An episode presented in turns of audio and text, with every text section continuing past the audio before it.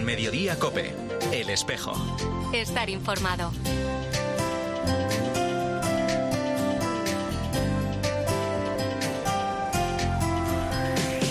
La una y 33 minutos, ¿qué tal? Bienvenidos al Tiempo del Espejo en Mediodía Cope, en este 27 de octubre. A esta hora, como cada viernes, te cuento la actualidad de la Iglesia de Madrid, el saludo de Mario Alcudia. Hay una realidad convulsísima, hay una tensión enorme y yo creo que tendríamos que, con un poquito de sosiego, el preguntarnos qué está pasando ¿no? y cómo también vamos a afrontar estas consecuencias y cómo podemos, mm, de alguna forma, la humanidad cada uno ponernos en, en actitud de pacificación hacia esa realidad. No echar más fuego, Ahora se nos pide a cada uno, pues como dije, pues si puedes rezar, reza. Si otro puede intervenir económicamente, que intervenga, pero intervenir para la pacificación. Si no, esto puede ser una monstruosidad. ¿eh? Es el arzobispo de Madrid del pasado fin de semana en el programa Iglesia en 13 Televisión, el domingo pasado, calificando como una locura la tragedia y la convulsión que se está viviendo en Oriente Próximo.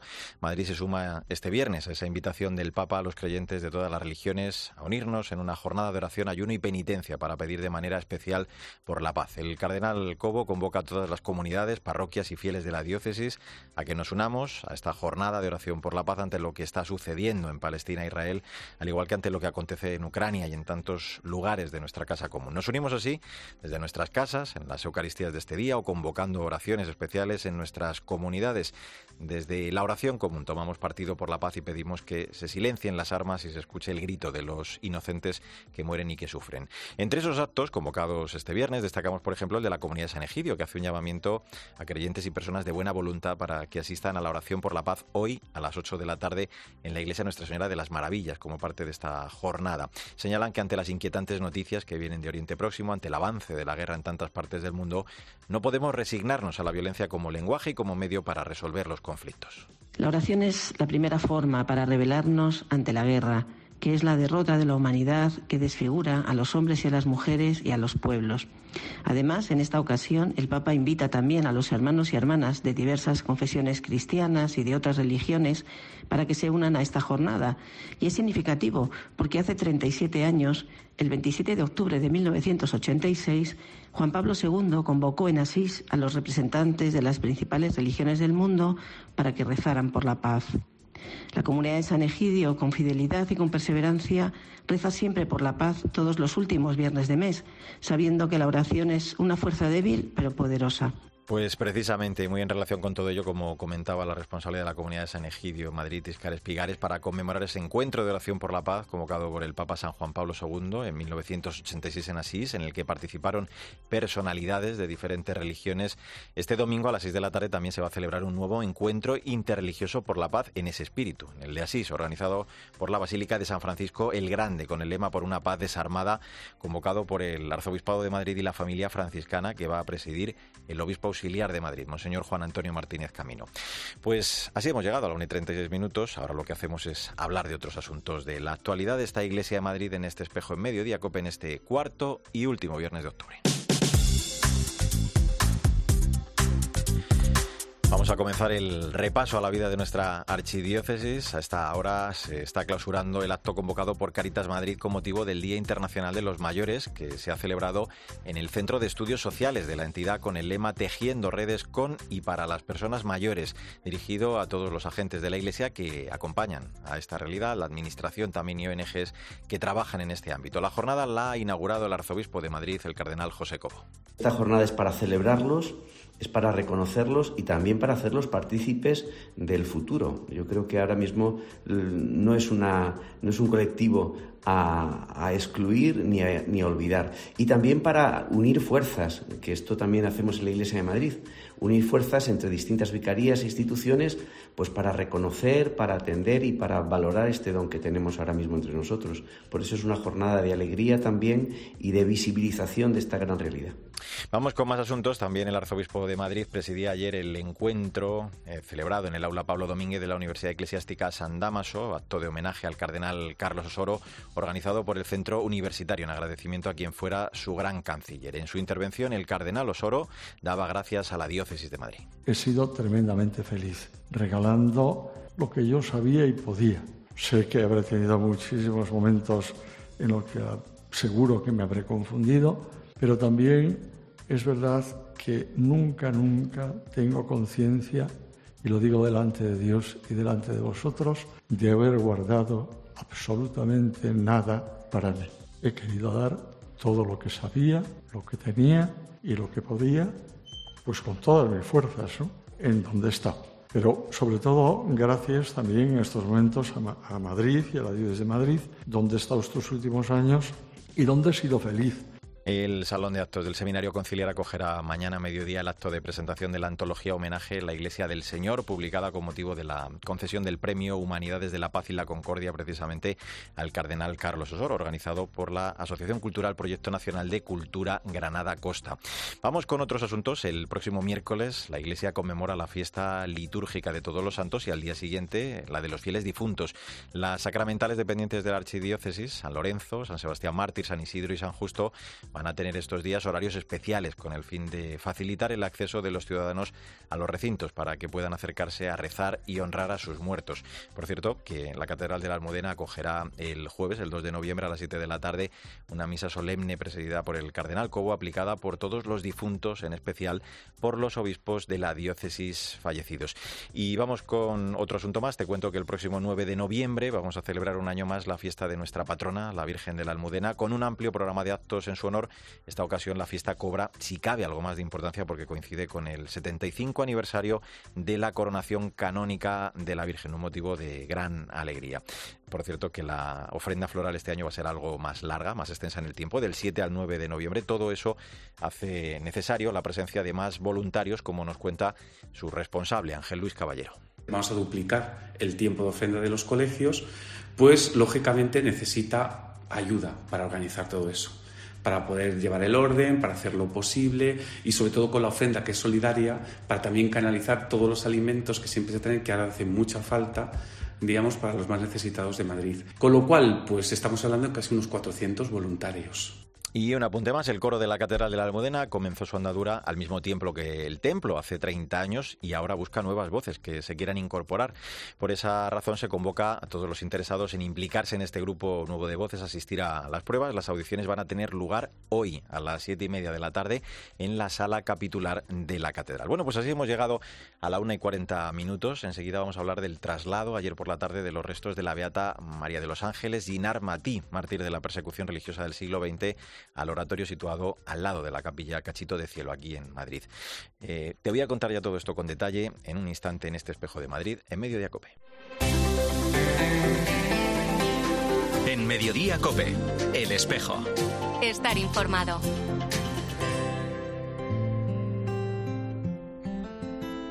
Me he hecho tantas preguntas, intentando entender. Me he lanzado a buscarte sin saberte ver. La una y 43 minutos, soy Mario Alcudia, gracias por seguir con nosotros en el Espejo de Madrid en Mediodía Cope. En este viernes 27 de octubre, la Capilla Cachito de Cielo acogía ayer por la tarde una solemne Eucaristía presidida por el Obispo Auxiliar de Madrid, Monseñor Juan Antonio Martínez Camino, a cuyo término se procedió al traslado al oratorio situado al lado de la capilla de los restos de la Beata María de los Ángeles Ginar Matí, donde ya se pueden venerar las reliquias de esta mártir, víctima de la persecución religiosa del siglo XX. Balear de nacimiento, esta mujer tuvo desde muy joven esa inquietud a la vida religiosa. Fue destinada al convento de esa congregación ubicado en Blanca de Navarra, desempeñando los cargos de consejera de la superiora, también administradora de la comunidad. Vamos a conocerla mejor, a contar cómo discurrió además ese acto de ayer con la superiora general de las misioneras del Santísimo Sacramento y María Inmaculada, la Madre María Macías. Madre, ¿cómo está? Gracias por acompañarnos. Hola, buenos días. Estupenda, feliz de todo lo que vivimos ayer. No me extraña. Bueno, he hablado de, esa vocación a la vida religiosa que había conocido en casa a través de, sus dos tías, las hermanas de su madre, eh, con gran devoción a la Eucaristía y así es como creo que a los 18 años ella pidió ¿no? permiso a sus padres para entrar en, en la congregación de las hermanas celadoras ¿no? del culto eucarístico allí en Palma de Mallorca. Exacto. Exactamente, sí, sí, así fue. Ella desde muy pequeñita ya sentía como ese deseo, ¿no? De, entregarse. Y, efectivamente, muy jovencita, empezó a conocer esta fundación que, que llevaba poco tiempo y el deseo de, amar a Jesús en la Eucaristía y entregarse. Mm. Así es. Las hermanas celadoras del culto eucarístico, por si alguien no, no entiende por qué estamos hablando de ellas, eh, se fusionaron con ustedes creo en 2010, ¿no? después de un proceso de conocimiento y de, y de profundización ¿no? en, sus carismas. Exactamente, o sea, las hermanas solamente quedaban 24 hermanas en la congregación que era de, derecho diocesano y entonces nos pidieron eh, ser acogidas en nuestra congregación porque el carisma pues era muy similar entonces, eh, llevamos todo un proceso de, estudio, de conocimiento, y en el 2011 exactamente fue la, fusión. Mm. Eh, vamos a hablar ahora sí de nuevo de, la Madre María de los Ángeles, que fue enviada, contaba yo al comienzo, en 1926 aquí a Madrid. Eh, estuvo, creo, dos periodos, el último hasta su muerte en el 36. Eh, ella no tenía miedo a morir, ¿no? De, de, hecho, lejos de atemorizarse, creo que incluso animaba a las hermanas de la comunidad a dar la vida por Cristo, ¿no? Como así fue luego al final, al final de sus días. Así es, eh, realmente ella era una mujer muy valiente, muy creativa, eh, muy, muy arriesgada ¿eh? desde siempre. Y efectivamente cuando en el 36 estalla la guerra, ella les decía a las hermanas, pero bueno, ¿qué nos puede pasar? Lo único que nos puede pasar es que nos maten. o sea, como que eso era, bueno, algo baladí, ¿no? No importaba morir. Y así fue, ella como era la administradora, eh, pues todas las hermanas salieron del convento, tomaron los, las casas, lo mismo que la casa de Cachito también fue tomada mm. por los milicianos. Y, y ella no quiso separarse y fue acogida ahí en la calle Montesquinza. Y creo que ese día, ese día le avisaron que, que se fueran, porque mm. estaba con ella otra hermana, y ella no quiso, para no abandonar el convento, para al menos ver qué estaba pasando. Y efectivamente el portero delató que ya estaba ahí y, y fueron, fueron a buscarla y algo pues muy bonito de ella, ¿no? Ella tenía, dicen que tenía un delantal puesto y en su bolsillito tenía el poco dinero que, que tenían del convento. entonces cuando fueron, eh, llamaron, salió eh, la dueña de la casa y querían prenderla a ella. Ella se adelantó y les dijo, no, no, déjenla por favor, la monja soy yo y si no les importa me voy a quitar el delantal para ir un poco mejor. Entonces ella se quitó el delantal y se la llevaron. Mm. Ese permanecer eh, firmes en la fe que, le costó la, vida, eh, lo han recogido de alguna forma también donde tienen ustedes expuestas las reliquias. Eh, veía yo ahora unas preciosas imágenes de, ese acto de ayer. Se cumplió así y su voluntad, ¿no? Y, lo han dejado claro, digo, donde tienen las reliquias, porque había manifestado abiertamente que, que, su mayor gozo, como estamos contando, sería dar la vida por Jesucristo en el martirio, digo, y eso lo han reflejado también, ¿no? Donde tienen esas reliquias ahora. Exactamente, son esas palabras que ella dijo y nos parece precioso porque no hay mayor felicidad que esa, que dar la vida. Pero ella lo, dio la vida por Jesús hasta el final, ¿verdad? Pero yo creo que toda su vida fue un martirio de amor, ¿no? De entrega, de entrega, porque realmente no hay eh, no hay otra medida más que el amor.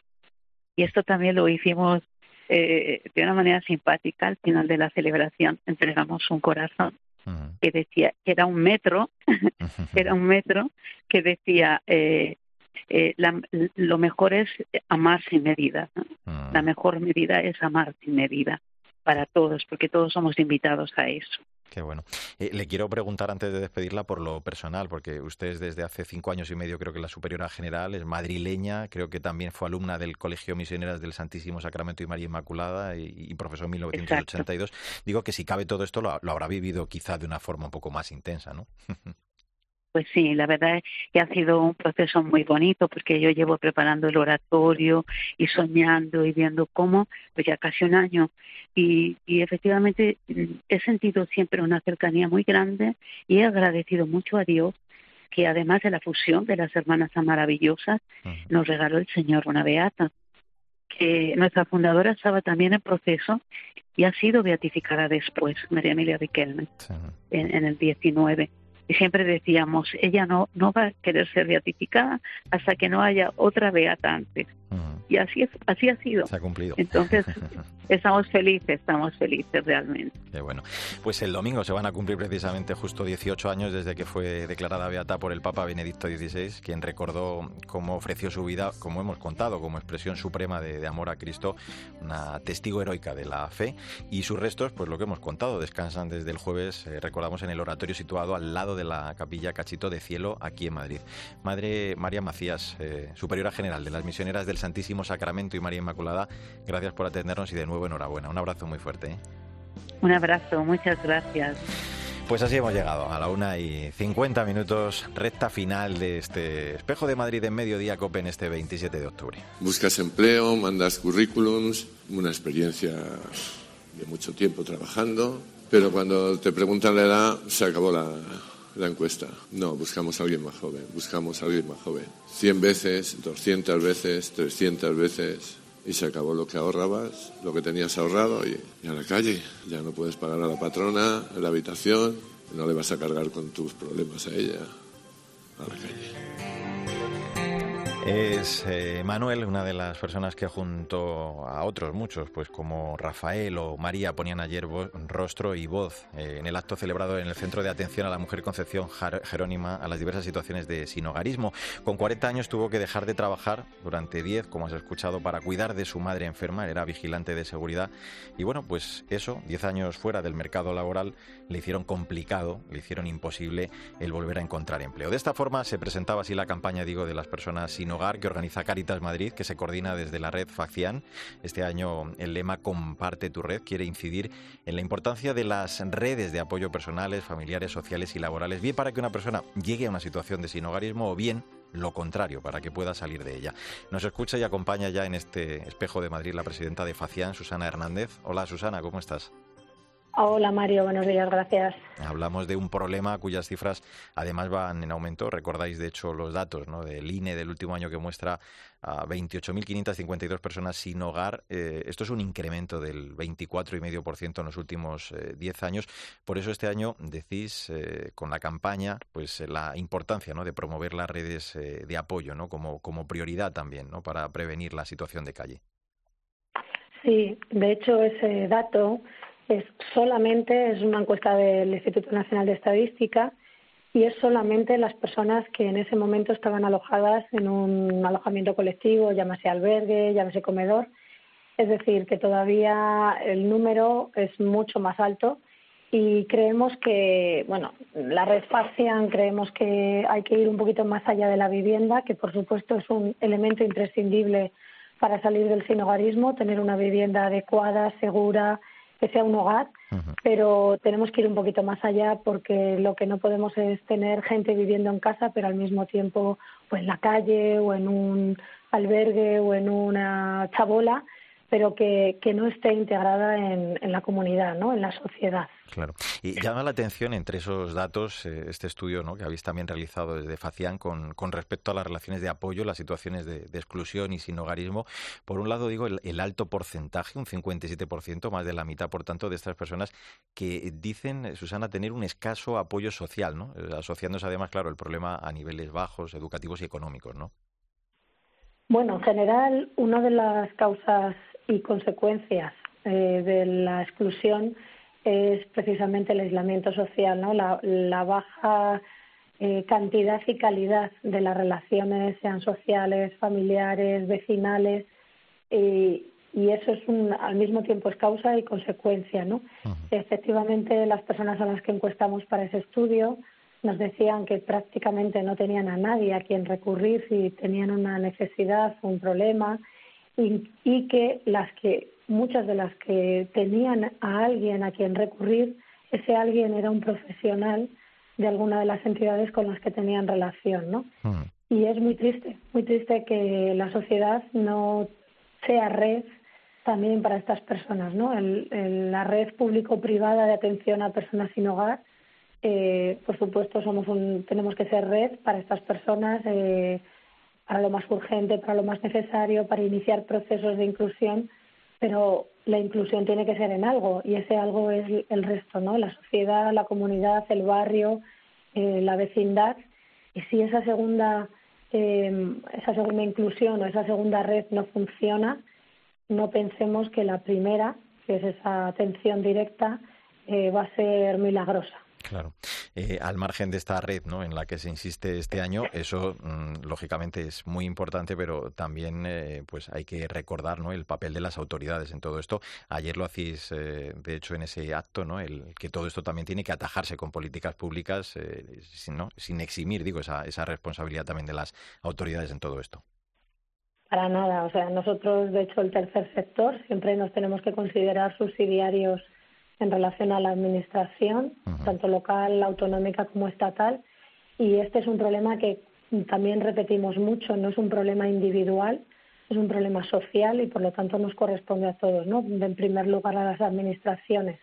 En muchos casos, las personas eh, que acogemos en nuestros centros, pues eh, hacen buenos procesos, conseguimos, bueno, pues eso, ¿no? Que, que empiecen un camino de, de mejora pero luego se encuentran con una realidad, un contexto que no ayuda nada, ¿no? Pues una situación de la vivienda, en general en España, pero en concreto en Madrid, pues de unos precios desorbitados, no, ya solo para alguien que a lo mejor cobre una pensión, sino incluso para alguien que sea miliurista, eh, trabajos precarios, de no llegar a fin de mes. Recordemos que el 16% de los trabajadores en España son pobres significa que aún trabajando no consiguen salir de la pobreza. Es decir, que efectivamente las administraciones tienen que construir políticas públicas que sean también red, ¿no? que sean eh, parapeto, escudo frente a situaciones sobrevenidas que a veces le ocurren a la gente y que si no existen, pues es que no hay no hay manera, ¿no? Por ejemplo, el ingreso mínimo vital dentro de las personas sin hogar solamente llega a un 3%, ah. en muchas ocasiones porque no saben que lo pueden pedir, en otras porque creen que es que no van a tener derecho y en otras ya casi por puro por pura desesperanza de decir para qué es muy complicado el trámite también no es sencillo. Para qué si no si al final no voy a poder llegar a, que me lo concedan no entonces todo eso efectivamente ah. eh, es una responsabilidad de las administraciones pues con ello nos quedamos. Eh, recordamos, eh, comparte tu red, es el lema de la campaña de las personas sin hogar. Vamos a celebrar este domingo esta jornada y desde luego pues ese llamamiento importante para bueno pues eh, no marcar que estas personas no queden estigmatizadas de esa forma. Susana Hernández, presidenta de FACIA, muchísimas gracias como siempre por acompañarnos. Un abrazo fuerte. Muchísimas gracias a vosotros. Un saludo. Ahora Pilar García Muñiz sigue Mediodía Cope contando temas, historias y toda la información de este viernes, de este 27 de Nosotros volvemos en siete días con toda la actualidad de la Iglesia de Madrid en nombre de todo el equipo. Sandra Madrid, David Torrenova, el saludo de Mario Alcudia. Que te vaya bien.